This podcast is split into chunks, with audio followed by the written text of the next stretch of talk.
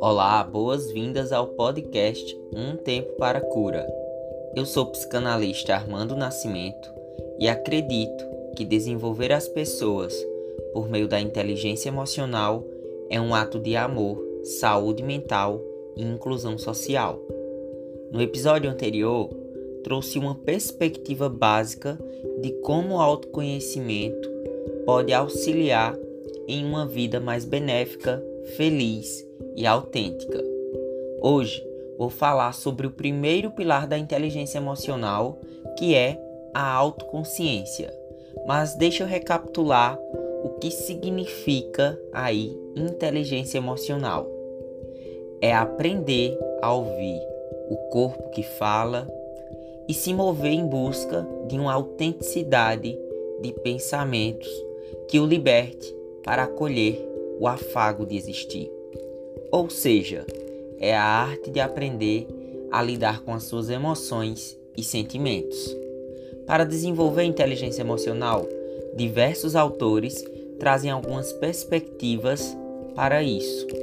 Desde 2016, estudo essa competência e gosto das amplitudes que os pais da inteligência emocional, Salover e Mayer, trazem, junto aí das contribuições do autor Daniel Goleman, que repercutem em quatro competências básicas: a autoconsciência, a autogestão, a empatia e as, as habilidades sociais.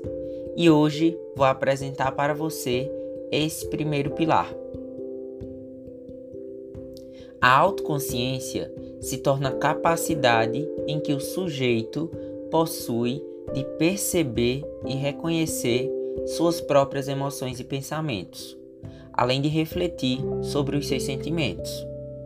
Essa relação de poder aprender a negociar com as suas relações íntimas das emoções é algo bastante desafiador devido à falta de autoconhecimento e de reconhecer realmente os infortúnios do que se sente. Daniel Goleman considera que indivíduos com alto nível de autoconsciência reconhecem com maior expertise os sentimentos que o afetam.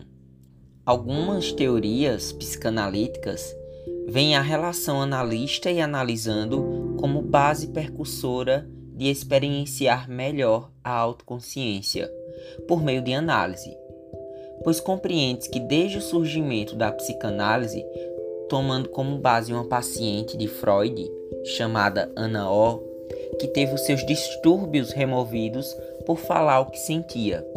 Considera-se que reconhecer as emoções é a possibilidade de alçar melhores condições de saúde mental. Compreendendo que a autoconsciência é a capacidade de reconhecer as emoções, vale salientar que existem pessoas que possuem aí dificuldades de identificar essas emoções e sentimentos, além de não conseguir expressar o que sente, pois alguns desses assuntos estarão alinhados à forma de como essa pessoa cresceu, o seu enredo familiar, podendo aí somatizar o corpo e se não falar. Para o autor Dalgala Rondo, a somatização é um meio de comunicação que pode expressar sofrimento e desconforto. Quando a pessoa não consegue reconhecer e verbalizar esses sentimentos, pois a expressão verbal direta ela está bloqueada, ou seja, a pessoa sabe o que dizer, mas não consegue de forma alguma verbalizar. A somatização pode acontecer na presença de doença física demonstrável, assim também como na ausência de qualquer doença ou condição física. De acordo ainda com Daniel Goleman, a incapacidade de observar nossos verdadeiros sentimentos tende a nos deixarmos aí à mercê deles.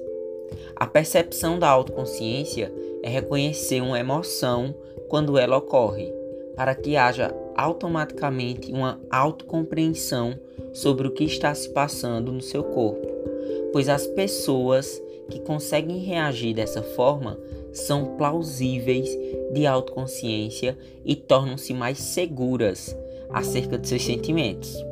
E ampliam também sua visão de mundo, assim como são melhores pilotos de suas vidas e tomam melhores decisões em relação às amplitudes da vida. Reconhecer as emoções permite com que o sujeito também amplifique sua visão de mundo e se enxergue com mais autoempatia, pois de acordo com Mateus 22:37, amarás o teu próximo como a ti mesmo. Mas para que esse versículo bíblico faça sentido, é necessário que a pessoa se reconheça na presença do existir. O apresentador RuPaul apresenta uma frase que se aproxima muito dessa afirmativa. Se não puder amar a si mesmo, como poderá amar outra pessoa? Dessa forma, percebe-se o quão importante é dar atenção a si mesmo e passar a refletir também sobre os seus relacionamentos, principalmente esse relacionamento que existe entre você e o seu sintoma. Falar tenderá a libertar essa pulsão, seja ela de vida ou de morte.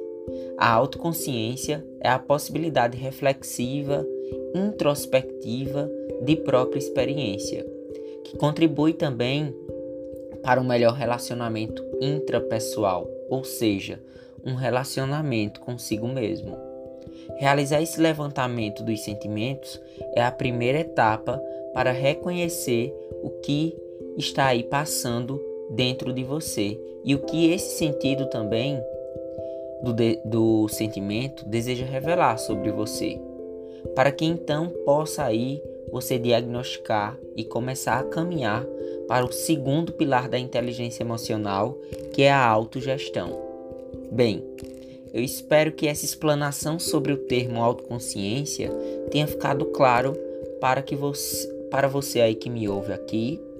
E caso possua alguma dúvida, fique à vontade para interagir no próprio podcast ou você pode me encontrar no Instagram como psicanalista.armando Nascimento. Lembre-se sempre, o amor é tudo menos violento. No próximo episódio, encontro você para falarmos aí sobre o segundo pilar da inteligência emocional, que é a autogestão. Até a próxima!